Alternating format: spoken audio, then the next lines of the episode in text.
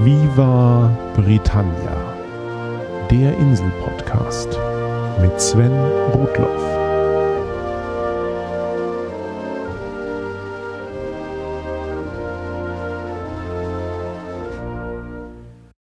Herzlich willkommen zu Folge 69 von Viva Britannia, dem Podcast über Großbritannien und die Briten.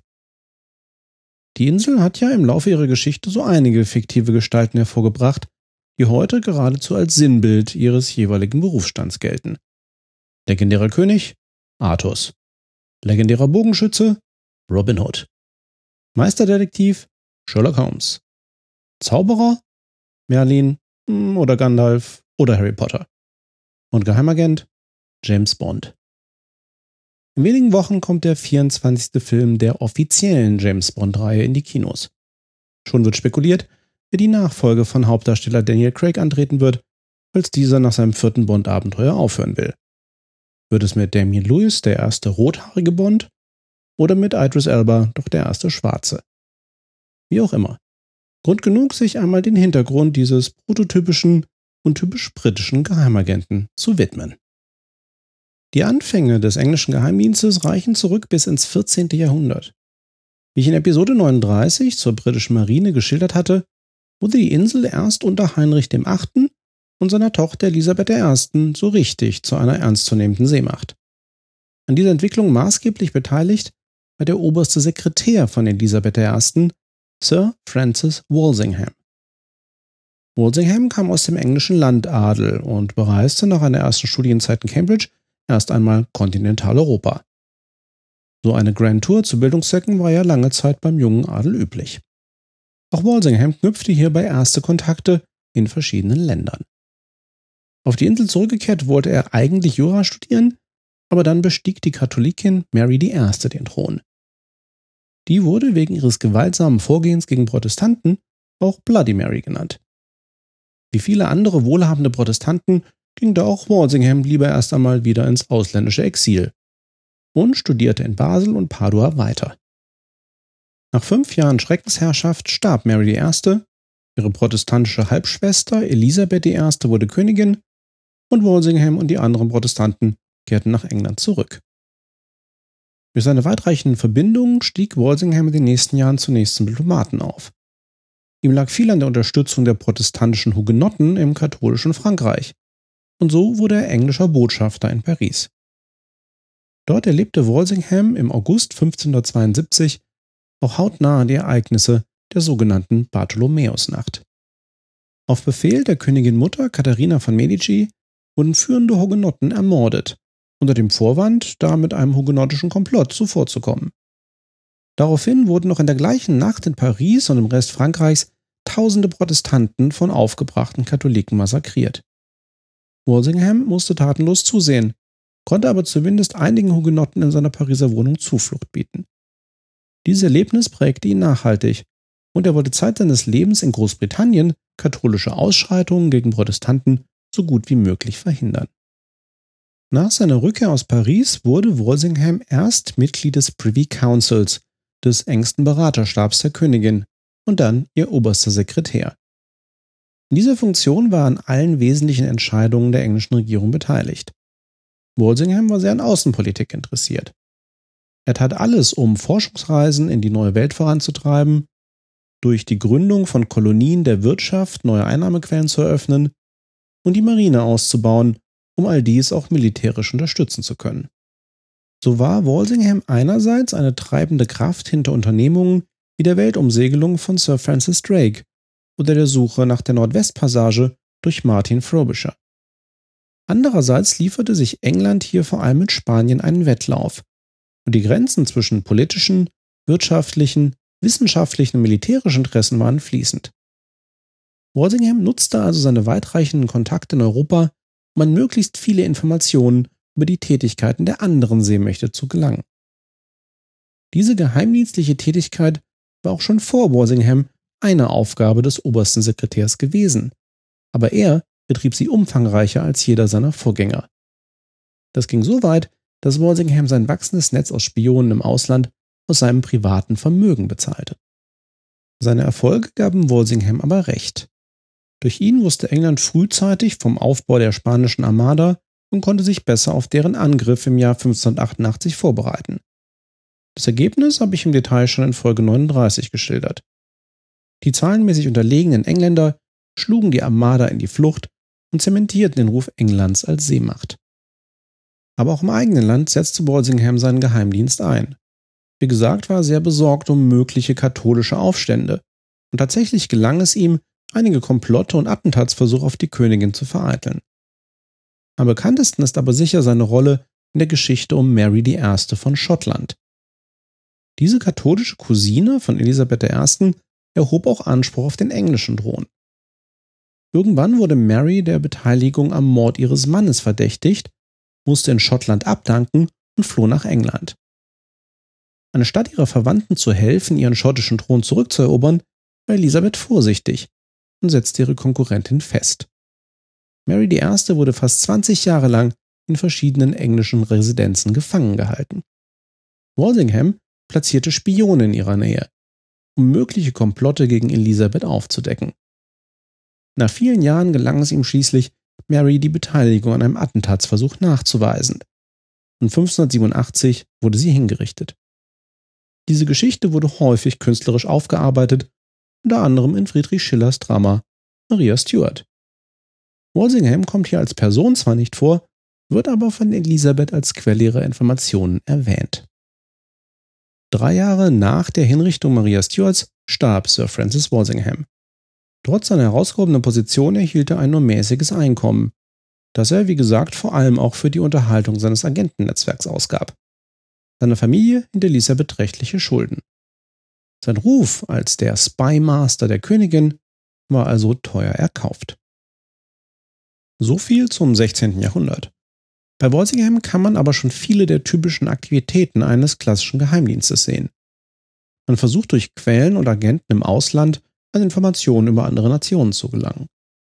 Gleichzeitig geht es darum, ausländische Spionage und politische Attentate im eigenen Land zu unterbinden. Schon bei Walsingham wurde Schriftverkehr unbemerkt abgefangen und Kryptografen lieferten sich einen Wettkampf, die Kommunikation der eigenen Seite so gut wie möglich zu verschlüsseln und die der anderen Seite zu entschlüsseln. Dennoch gab es über Jahrhunderte hauptsächlich militärische Geheimdienste. Das sind Spezialeinheiten bei der Armee oder der Marine, die den Auftrag haben, vor allem während eines Krieges an taktische Informationen über den Gegner zu kommen. Wie stark sind dessen Truppen? Wo befinden die sich? Wie sieht es mit dem Nachschub aus? Erst Anfang des 20. Jahrhunderts wurde in England der erste behördliche Geheimdienst ins Leben gerufen. Im Zweiten Burenkrieg kämpfte damals das hochgerüstete englische Heer in Südafrika gegen rebellierende Bauern. Der Konflikt dauerte ungewöhnlich lange, weil es die Briten eben einmal nicht mit einem geordneten Heer auf der anderen Seite zu tun hatten. Viele Methoden der militärischen Geheimdienste versagten hier einfach. Außerdem lieferte sich die Insel damals ein Wettrüsten mit dem Deutschen Reich. Befeuert durch Boulevardzeitungen und Romane setzte sich in der britischen Bevölkerung der Gedanke fest, dass die Deutschen mehrere tausend Spione im Einsatz hätten und sie bald auf der Insel einmarschieren würden. Diese Gerüchte hatten keine wirkliche Basis, aber die englische Regierung sah sich gezwungen, ihre Geheimdienstarbeit zu verbessern. So wurde im Jahr 1909 das Secret Service Bureau gegründet. Dieses Geheimdienstbüro unterstand gemeinsam dem Kriegsministerium und der Admiralität und es rekrutierte sein Personal weiterhin vor allem aus den Streitkräften. Dennoch war es formal eine Behörde. Die vornehmliche Aufgabe eines behördlichen Geheimdienstes ist es, auch zu Friedenszeiten und über reine militärische Taktiken hinaus zu recherchieren. Strategische Fragen wie die politische, gesellschaftliche und wirtschaftliche Situation fremder Staaten sind für ihn ebenfalls von Interesse. Und im eigenen Land kümmert sich der behördliche Geheimdienst nicht nur um ausländische Spione, sondern die Grenzen zur allgemeinen Terrorabwehr sind fließend. Bei seiner Gründung bestand das Secret Service Bureau aus nur zwei Offizieren. Vernon Kell vom Kriegsministerium und Mansfield Cumming von der Admiralität. Schnell teilten sich die beiden die Aufgaben untereinander auf. Kell kümmerte sich fortan um den Inlandsgeheimdienst oder auch die Home Section und Cumming um den Auslandsgeheimdienst oder auch die Foreign Section. In den nächsten Jahren sollten die beiden Sektionen immer wieder ihren Namen wechseln. Heute heißen sie offiziell Security Service und Secret Intelligence Service. Aber am bekanntesten sind sie nach wie vor unter ihren Sektionsbezeichnungen von 1916. Der Inlandsgeheimdienst ist MI5 und der Auslandsgeheimdienst MI6. Nur am Rande, diese Aufteilung in zwei grundsätzliche Geheimdienste gibt es auch in Deutschland. Das Bundesamt für Verfassungsschutz ist der deutsche Inlandsnachrichtendienst, der als nationale Schutzbehörde dem Innenministerium untersteht. Demgegenüber kümmert sich der Bundesnachrichtendienst BND um die Auslandsaufklärung und er untersteht dem Kanzleramt. Daneben gibt es auf Bundesebene noch den militärischen Abschirmdienst MAD, der ist aber Teil der Bundeswehr und kümmert sich um die Sicherung von militärischen Anlagen und die Sicherheitsüberprüfung von Personal. Aber zurück zum britischen MI5 und MI6. Angesichts der erwähnten Gerüchte war es zunächst Vernon Kells Aufgabe, der Gefahr deutscher Spione auf britischem Boden nachzugehen. Der neue Inlandsgeheimdienst hatte nur eine Handvoll Mitarbeiter, aber der damalige Innenminister, ein gewisser Winston Churchill, half, wo er konnte. So wurde MI5 schnell von den normalen Polizeibehörden wie der Metropolitan Police unterstützt. Außerdem vereinfachte Churchill die Möglichkeit, die Post von Verdächtigen zu öffnen. Früher war hier für jeden Brief eine eigene Genehmigung erforderlich. Churchill führte nun die sogenannten Home Office Warrants ein, mit denen der Innenminister persönlich die Überwachung einer konkreten Person durch MI5 erlaubt. Dieses Prozedere ist heute noch im Einsatz. So konnte Van Kell schnell zeigen, dass die Ängste um deutsche Spione weit übertrieben, aber nicht ganz unbegründet waren. Vor und während des Ersten Weltkrieges enttarnte MI5 mehr als die Hälfte der insgesamt 120 deutschen Spione. Und die übrigen konnten keine nennenswerten Erkenntnisse an Deutschland liefern. Aus deutschen Quellen weiß man, dass der Kaiser außer sich war über diese miserable Leistung seines Geheimdienstes. Zwischen den Weltkriegen war MI5 weniger erfolgreich. Und als Winston Churchill bei Ausbruch des Zweiten Weltkrieges Premierminister wurde, setzte er Vernon Kell als Leiter der Einheit ab. Unter Kells Nachfolgern wurde mit dem zunehmenden Einsatz von Doppelagenten dann ein wesentlicher Beitrag zur Entwicklung des Krieges geleistet. Identifizierte man einen gegnerischen Spion, stellte man ihn vor die Wahl, vor Gericht gestellt und wahrscheinlich hingerichtet zu werden, oder fortan als Doppelagent der anderen Seite falsche Informationen zuzuspielen. Wieder wurde ein Großteil der deutschen Spione enttarnt und einige davon wurden umgedreht. Die Geheimhaltung zum Beispiel von Ort und Zeit des Einmarsches in der Normandie war diese Praxis sehr wertvoll. Nach dem Zweiten Weltkrieg wurde MI5 dann dem Innenministerium unterstellt. Während des Kalten Krieges drehte sich seine Aufgabe vor allem um die Enttarnung sowjetischer Agenten und in den letzten Jahrzehnten um die Terrorabwehr. Die britische Fernsehserie Spooks, die zwischen 2002 und 2008 ausgestrahlt wurde, dreht sich um diese aktuellen Aufgaben des MI5. Kommen wir aber endlich zum Auslandsgeheimdienst MI6, der Behörde, für die Ian Flemings James Bond und John Le Carrés George Smiley arbeiten. Der erste Mitarbeiter und Leiter des heutigen Secret Intelligence Service war wie gesagt Captain Sir George Mansfield Smith Cumming oder im normalen Sprachgebrauch Mansfield Cumming. Offiziellen Schriftverkehr unterzeichnete Cumming der Einfachheit halber nur mit dem ersten Buchstaben seines Nachnamens, einem C in grüner Tinte. Diese Praxis wurde bis heute beibehalten. Das Kürzel des Direktors ist immer ein grünes C. Ian Fleming hat diese Namenskonvention abgewandelt. Sein Geheimdienstchef heißt M, nach dem vollen Namen des Charakters Sir Miles Messervy. Was ist aber mit der weiblichen M, die in sieben James Bond-Filmen von Judy Dench gespielt wurde? Deren vollständiger Name wird nie erwähnt, aber eine Szene in Skyfall liegt nahe, dass sie Olivia Mansfield heißt. Also alles gut. Die ersten Jahre des MI6 waren nicht einfach. Während des Ersten Weltkrieges gelang es nicht, ein Agentennetz direkt im feindlichen Deutschland aufzubauen. Und man musste sich auf Verbindungen in neutralen und besetzten Ländern sowie in Russland beschränken. Zwischen den Weltkriegen war der Service kurz davor, wieder aufgegeben zu werden. Aber die Entwicklung erst der kommunistischen Bewegung und dann des Nationalsozialismus überzeugten die Regierung, den Auslandsgeheimdienst aufrechtzuerhalten. Schon unter Mansfield Cumming wurden Agenten mit fiktiven Aufgaben in britischen Botschaften im Ausland postiert, um ihnen diplomatische Immunität zu gewähren und gleichzeitig einen Vorwand zu geben, sich im jeweiligen Land aufzuhalten.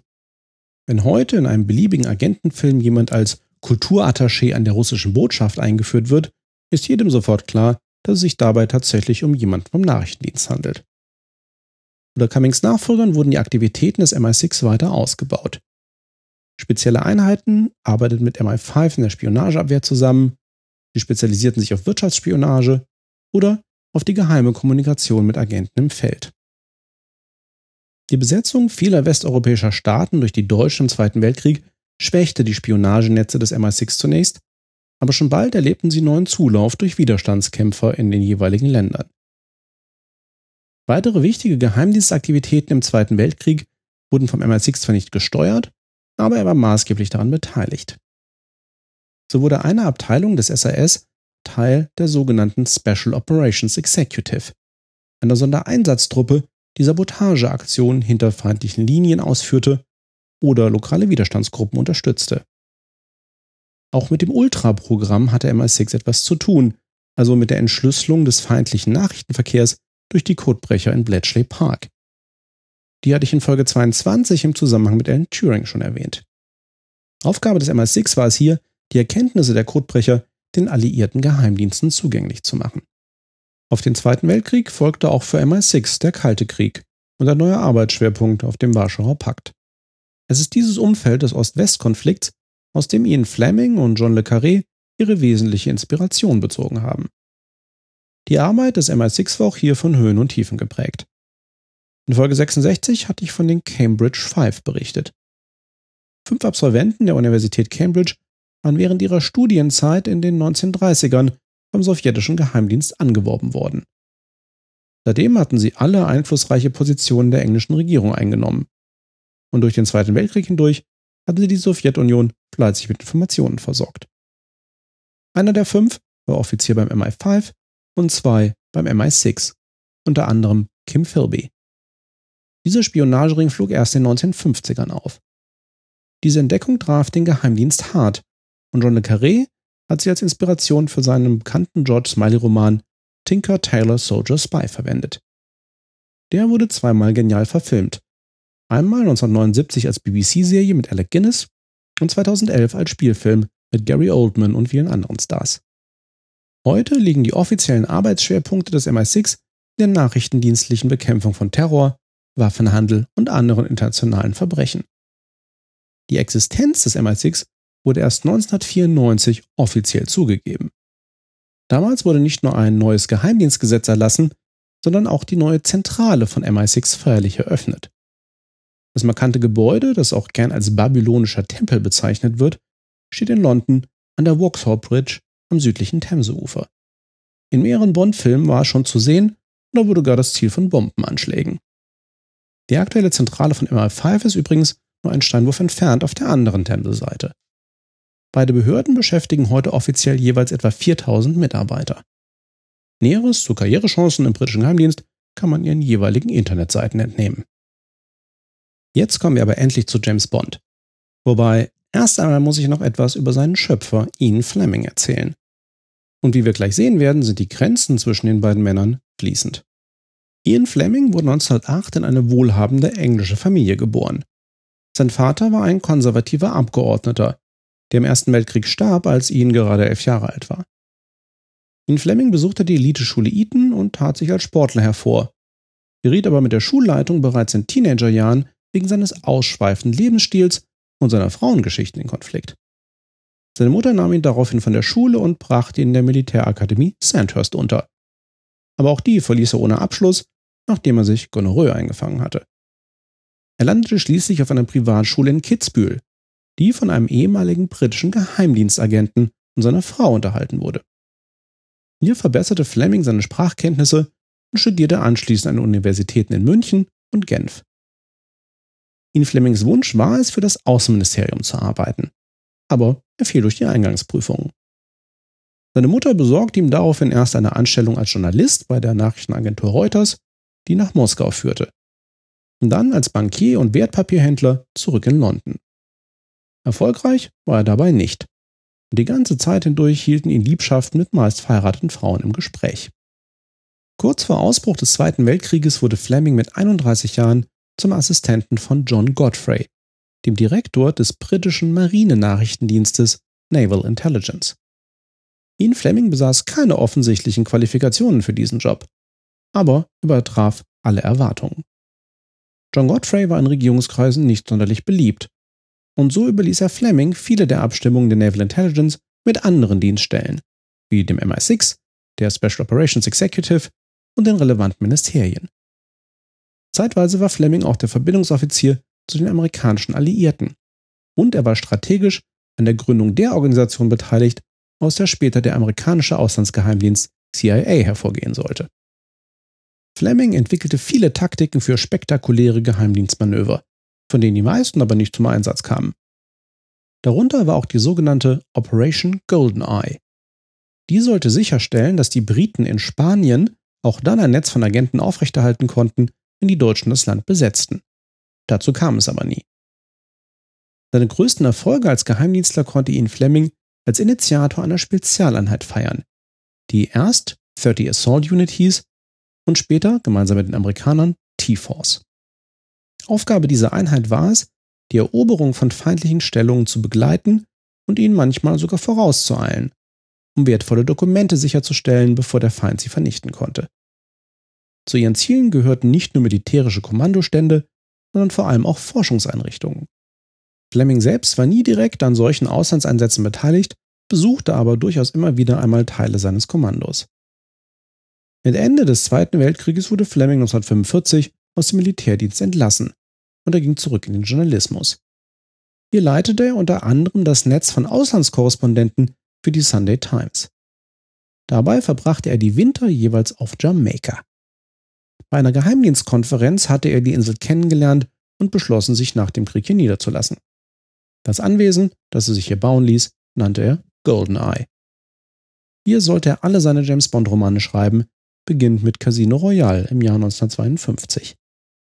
Später hat er einmal behauptet, dass er dieses Buch begonnen hätte, um sich von seiner bevorstehenden Hochzeit mit seiner langjährigen Geliebten in Charteris abzulenken.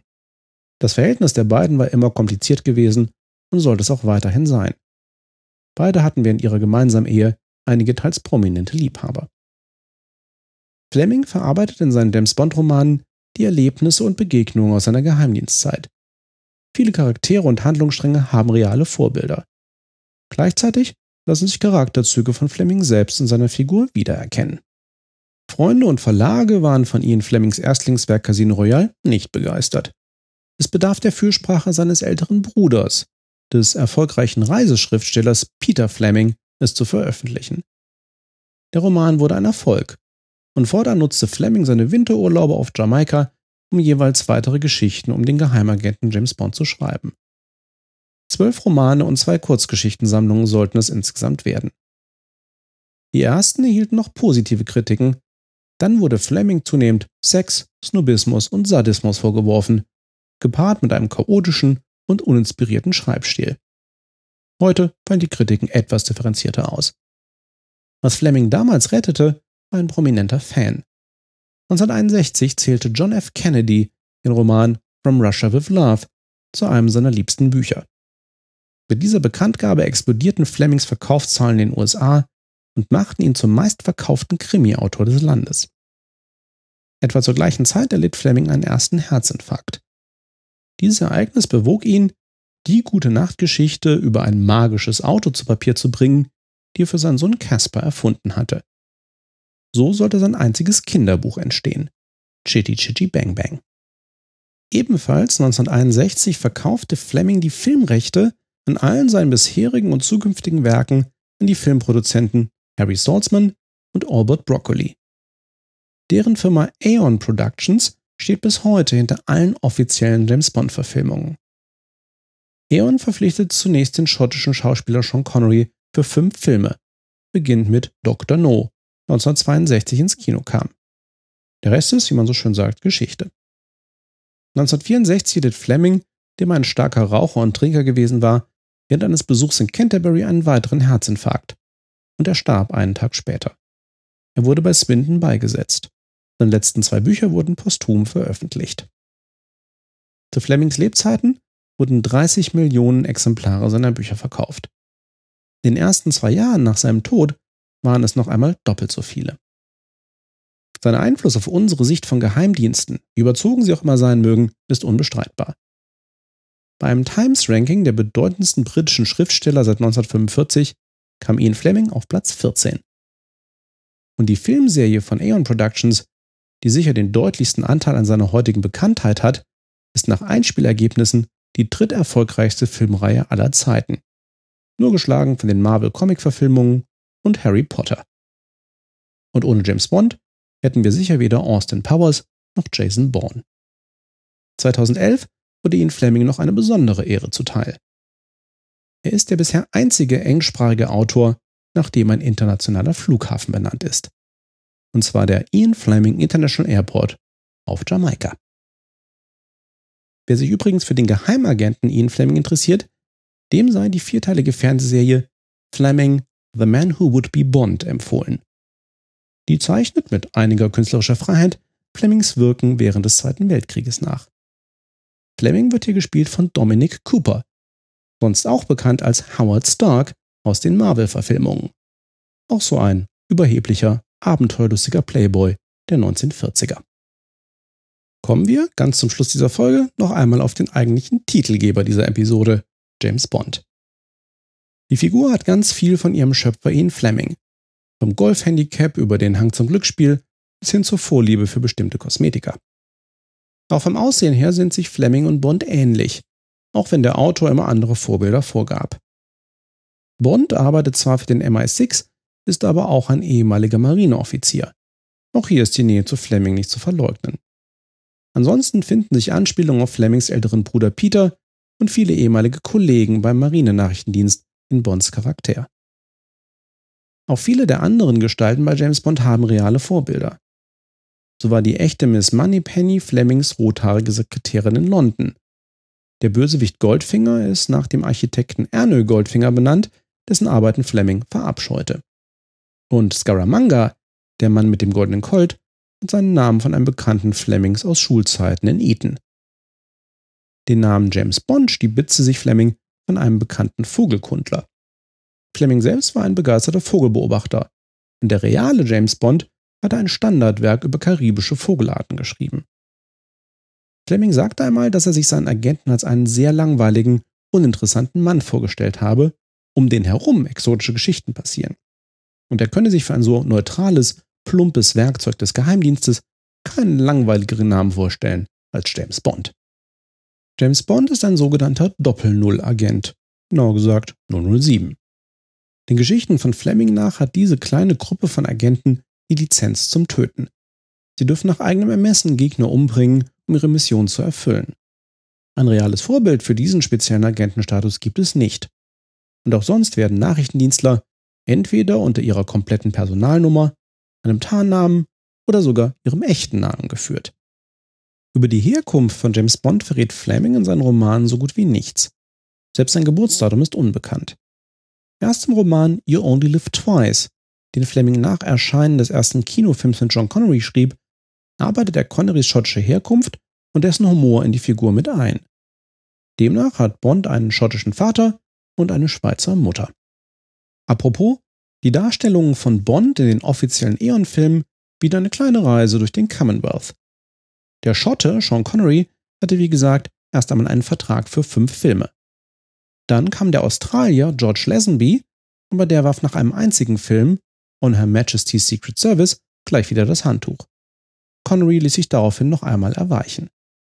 Ab 1973 übernahm dann der Engländer Roger Moore die Rolle für sieben Filme, dann kam der Waliser Timothy Dorton für zwei Filme. Anfang der 1990er gab es dann erstmal eine kurze Pause, nach der der Ire Pierce Brosnan die Rolle von Bond in vier Filmen spielte. Nach all diesen dunkelhaarigen Verkörperungen kam dann 2006 mit Casino Royale der unvermeidliche Reboot der Serie mit dem blonden Engländer Daniel Craig. Er spielt einen James Bond, der gerade erst seinen Doppel-Null-Status erhalten hat. Bonds Vorgesetzte M wird wieder von Judy Dench gespielt, aber es gibt weder eine Miss Moneypenny noch einen Quartermaster Q. Die werden beide erst zwei Filme später in Skyfall wieder neu eingeführt. Neben den Eon-Produktionen gibt es noch drei weitere Bond-Verfilmungen und sie alle sind das Resultat von verworrenen Filmrechten. Ian Fleming hatte die Rechte an seinem ersten Roman Casino Royale schon früh verkauft. So entstand 1954 zunächst ein amerikanischer Fernsehfilm, in der Barry Nelson zum ersten Mal James Bond vor der Kamera darstellte. Allerdings war dieser Bond natürlich ein amerikanischer Agent. Auch ein Kinofilm sollte nach dem Buch entstehen, aber die Produktion kam einfach nicht voran. Nachdem Fleming alle weiteren Filmrechte an seinen Werken an Eon verkauft hatte und deren Bond-Film ein Hit wurden, versuchten die Rechteinhaber an Casino Royale einen Deal mit Aeon. Aber man wurde sich nicht einig. So brachten sie 1967 Casino Royale schließlich als eine Parodie auf Agentenfilme in die Kinos, mit David Niven in der Hauptrolle. Eon kam erst 1999 an die Rechte für Casino Royale. Sony Pictures tauschte sie damals für die Rechte an Spider-Man. Und so gibt es von Casino Royale heute schon drei Verfilmungen. Die andere Besonderheit ist der Film Never Say Never Again. Anfang der 1960er hatte Ian Fleming mit zwei anderen Autoren an einem Drehbuch gearbeitet. Die Zusammenarbeit lief nicht gut und Fleming machte aus dem Filmskript schließlich seinen Roman Thunderball. Seine beiden Mitstreiter, darunter ein gewisser Kevin McClory, verklagten Fleming daraufhin wegen Urheberrechtsverletzung. Und man einigte sich außergerichtlich. So kommt es, dass McClory als Produzent des Films Thunderball mit Sean Connery genannt wird, obwohl dieser Film von Aeon Productions stammt. Außerdem behielt McClory einzelne Filmrechte an der Geschichte. 1983 produzierte er dann eine Neuverfilmung von Thunderball. Hierfür konnte er noch einmal Sean Connery gewinnen, nach zwölf Jahren Pause und im Alter von 52 Jahren in die Rolle von James Bond zu schlüpfen. Connery hatte eigentlich geschworen, nie wieder James Bond zu spielen und so schlug seine Frau vor, das Remake doch Never Say Never Again zu nennen. Der Film war ein Erfolg, wenn auch nicht ein so großer wie der offizielle Bond-Film Octopussy mit Roger Moore, der im gleichen Jahr in die Kinos kam. Damit möchte ich diese Folge um den britischen Geheimdienst und seinen bekanntesten Agenten beenden. Natürlich könnte ich noch viel über die Bücher anderer Autoren erzählen, die nach ihnen Fleming Geschichten um James Bond oder Miss Moneypenny geschrieben haben. Über Radio, Comic oder Videospieladaptionen aber letztlich kommt man nicht an den Romanen von Ian Fleming und den Filmen von Aeon Productions vorbei. Freut euch also darauf, wenn die Saga weitergeht. Am 26. Oktober hat der neue Film Spectre Weltpremiere. Und ab 5. November ist er dann auch in den deutschen Kinos zu sehen. Und das bringt mich nahtlos zur nächsten Folge von Viva Britannia. Spectre heißt ja im Englischen so viel wie Gespenst oder Phantom. Wie passend also, dass der Film um Halloween herum erscheint. Aus dem gleichen Anlass soll es das nächste Mal in diesem Podcast auch wieder um Gruseliges und Morbides von der Insel gehen. Ich habe auch die Hoffnung, dass diese Folge rechtzeitig vor Ende Oktober erscheint, wenn vielleicht auch nicht pünktlich in zwei Wochen. Unser kleines Töchterchen hat sich für die nächsten Tage angesagt. Drückt uns also die Daumen und ihr hört mich als frisch gebackenen Papa wieder. Bis dahin, thanks for listening, cheers and bye bye.